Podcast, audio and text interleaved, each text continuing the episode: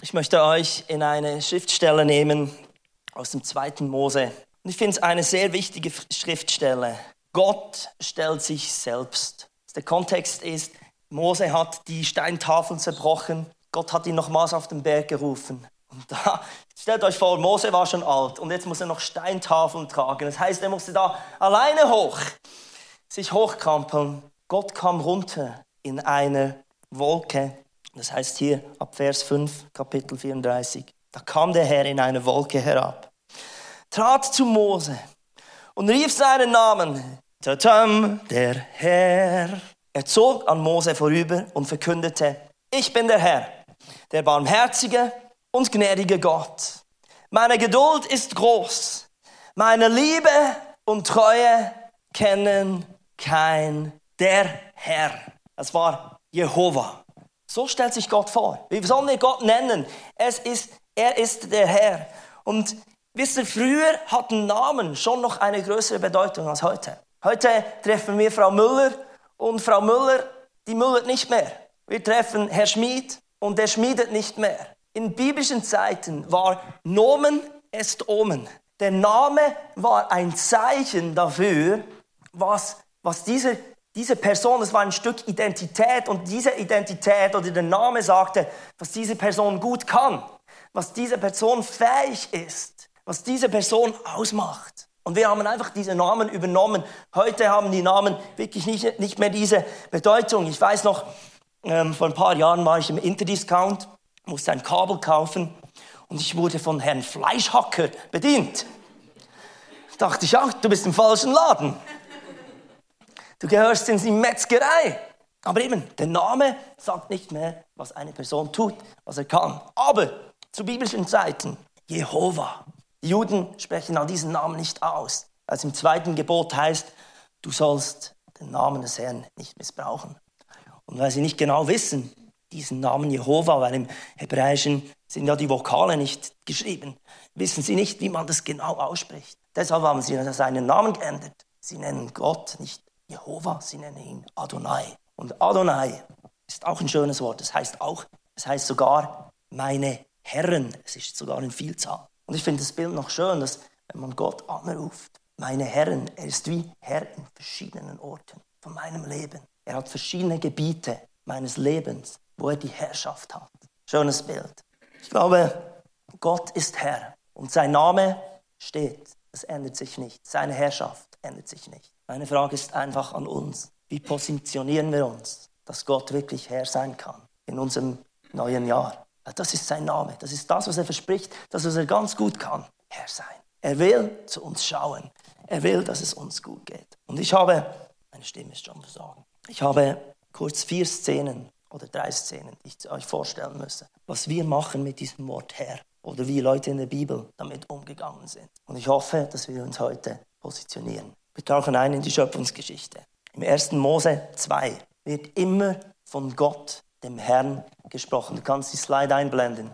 Und so ging es weiter, nachdem Gott, der Herr, Himmel und Erde geschaffen hat. Ein paar Verse später.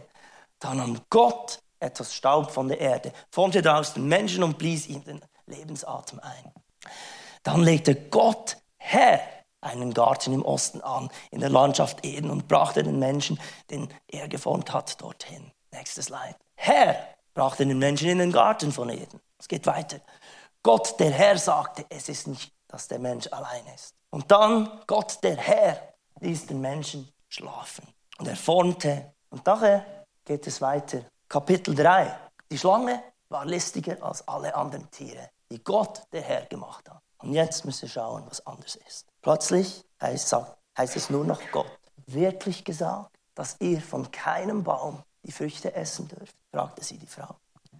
Die Schlange, Satan, glaubt auch an Gott. Aber etwas, was die Schlange nicht will, ist, dass Gott auch Herr ist. Der Teufel wird sich nie unter der Herrschaft Gottes beugen. Ich kenne so viele Menschen, die sagen, ja, es gibt Gott. Aber der Unterschied ist nicht nur, dass man an Gott glaubt. Der Schlüssel ist, dass Gott Herr ist. Es gibt so viel Überheblichkeit. Die Schlange wusste es besser. Sie war überheblich. Hat Gott nicht. Denn wenn sie unter der Herrschaft Gottes gewesen wäre, hätte sie es nicht gemacht. Wir gehen weiter.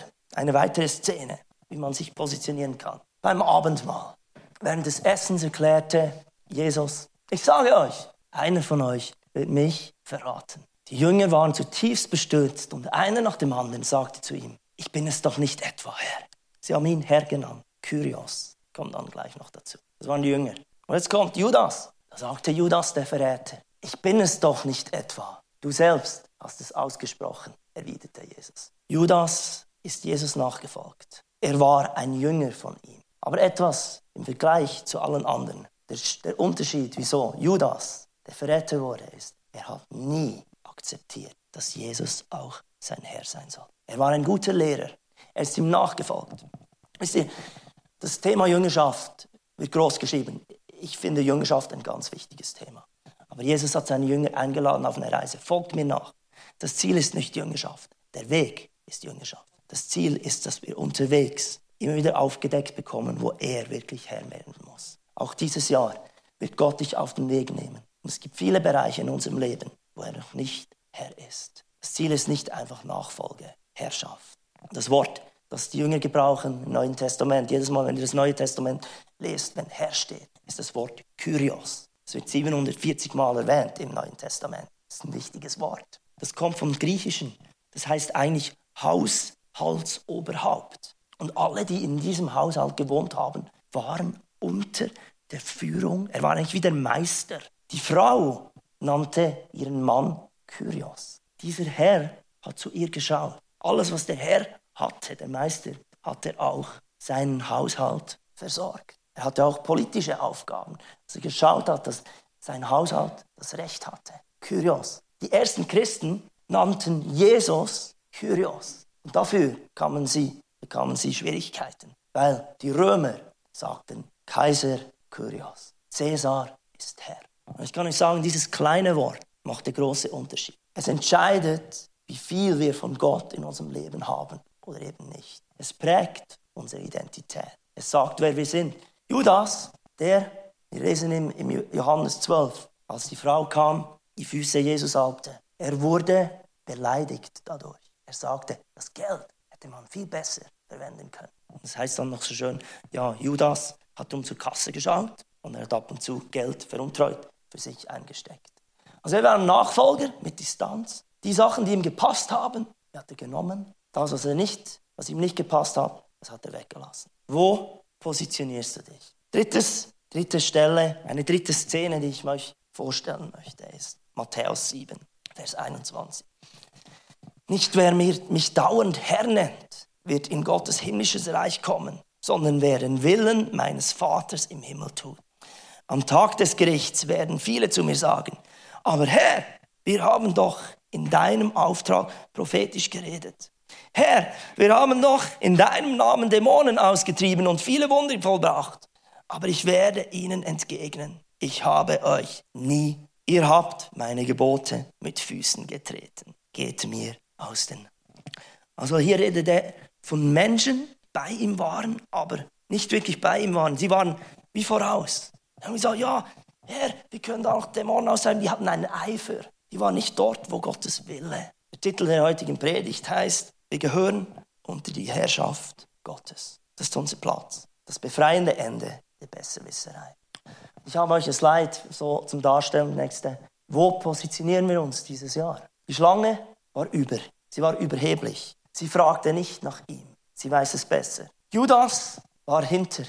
Er folgt Jesus ist aber nicht mit allem von ihm einverstanden. Er verrät ihn, er weiß es besser. Und jetzt der letzte Text, den ich gelesen habe. Leute, die voraus waren, schneller sein wollten als Gott, ein frommer Eifer. Jetzt machen wir noch das und das und hier muss doch gehandelt werden. Pure Besserwisserei. Der Platz für dieses Jahr, wo ich uns einlade, uns irgendwo zu positionieren und zu überlegen, all dem, was in unserem Leben läuft oder eben nicht läuft, ist, dass wir nicht über Gott sind, nicht hinter Gott, neben Gott, sondern uns bewusst unter die Herrschaft Gottes stellen. Wir wissen ja, dass Gott den Hochmütigen widersteht und er schenkt Demütigen. Gott will nicht einfach dein Gott sein, er will dein, ich glaube, er muss dein Herr sein. Denn wenn wir unter seiner Herrschaft sind, und das ist kein populäres Wort, Unterordnung, uh, das ist nicht das, was ich mir auf 2024 so auf meine To-Do-Liste geschrieben habe oder mein, das, was ich erreichen möchte. Aber Unterordnung, beste Ort. Es ist der freiste Ort wenn ich unter einer Dusche bin, alles, was rauskommt, kommt auch auf mich. Neben der Dusche, über der Dusche nicht. Wenn man unter demselben Dach lebt, also war ein Riesenunterschied, bevor Juana und ich uns daten, gedatet haben, unsere Rendezvous hatten, nicht unter demselben Dach gelebt. Wir haben nur ein paar Dinge voneinander gesehen und erlebt. Aber sobald wir unter dem Dach waren, haben wir noch viel mehr voneinander entdeckt. Du kannst nicht mehr aneinander ausweichen. Und ich möchte Gott dieses Jahr nicht ausweichen, denn er hat so viel Gutes, wie wir gelesen haben. Er ist ein barmherziger, liebender Gott. Und wenn wir uns unter seine Herrschaft stellen, dann ist es das, was wir wirklich abbekommen. Wenn wir unter einem Schirm sind, über einem Schirm bringt es nichts, neben einem Schirm bringt es nichts. Unter dem Schirm ist die Funktion. Meine Frage, ich habe extra heute nicht lange predigen wollen, weil wir machen jetzt doch noch diesen Segnungsteil. Aber ich glaube, es gibt so viele Dinge in unserem Leben, wo wir überfordert sind. Es gibt ganz viele komplexe Sachen in unserem Leben. Es gibt Konflikte. Es gibt Sehnsüchte und Wünsche, die wir haben. Womit, woher, wohin gehen wir mit denen? Ich glaube, wenn wir uns ganz bewusst dieses Jahr unter die Herrschaft Gottes stellen, sagen, du bist Herr, dann ist es der Ort, wo Gott etwas tun kann und etwas, dass wir die volle Dröhnung von Gottes Liebe und Güte bekommen. Ich habe noch einen Vers aus Epheser 11. Weil wir nun zu Christus gehören. Das ist wieder dieses Bild von Kyrios. Zu seinem Haushalt gehören. Wenn du Teil von seinem Haushalt bist, wenn er der Herr ist, bist du auch sein Besitz. Altertümliche Verständnis. Hat Gott uns all als seine Erben eingesetzt. So entsprach es von Anfang an seinem Willen. Und was Gott einmal beschlossen hat, das führt er auch aus. Und ich denke wirklich, wir können dieses Jahr echt etwas verpassen von dem, was Gott bereit hat. Er hat uns als seine Erben auserkoren. Es wird uns zuteil werden, wer er ist, was er drauf hat. Meine Frage ist, wie gehst du mit dem Wort? Ist der Herr wirklich von deinem ganzen Leben? Ganz ehrlich, von meinem Leben nicht. Er ist nicht ich habe mal ihn als mein Herr und Erlöser eingeladen. Aber auf diesem Weg der Jüngerschaft gibt es immer wieder Bereiche. Plötzlich, da bin ich ein Besserwisser. In der Ehe, manchmal entscheide ich, wann ich vergeben will. Wann es Zeit ist, wieder lieb zu sein. Ich bin ein Besserwisser. Der Herr. Und ich frage mich, dass wir dieses Jahr ganz bewusst unter die Herrschaft Gottes stellen müssen. Ich möchte noch was zum Vers vom Anfang zurückgehen. Da kam der Herr in der Wolke herab, trat zu Mose und rief seinen Namen, der Herr, aus. Er zog an Mose vorüber und verkündete, ich bin, und wenn er sich unter diese Herrschaft stellt, dann erfahren wir den Barmherzigen und Gnädigen. Wir erfahren seine Geduld, dass sie groß ist, dass seine Liebe und Treue, das ist er. Er ändert sich nicht. Die Herrschaft Gottes besteht. Meine Frage an dich ist, was muss dieses Jahr von dir her darunter platziert werden? Mit all dem, was du kämpfst, mit all dem, was du dir wünschst, lass uns beten. Herr, wir danken dir, dass du Herr bist und dass, wenn wir dich, uns wirklich unter deine Herrschaft stellen, dass es ein Ort ist der Freiheit, dass es ein Ort ist des Segens, der Genugtuung, der Freude. Danke, dass wir wirklich in Genuss kommen von deiner geduldigen Liebe und deiner großzügigen Art. Danke, dass wir dieses Jahr erkennen werden, wo wir Besserwisser sind, wo wir es ohne dich gemacht haben, wo wir unseren eigenen Urte unserem eigenen Urteilsvermögen mehr vertraut haben als deinem Plan. Und an dieser Stelle, Herr, will ich Buße tun, dort, wo ich über dir war, wo ich weit hinter dir war oder sogar dort, wo ich dir voraus war. Ich gehöre unter deine Herrschaft. Danke, dass es ein Ort sein wird dieses Jahr, womit ich vertraut werde, wo ich mich sicher fühle, wo ich mich verletzlich machen kann, wo ich nichts zurückhalten muss. Aber dadurch, Herr, dass wir die volle Dröhnung von dir ab. Alles, was du bist dass die Zusagen, die in deinem Namen sind, dass wir das erleben werden. Im Namen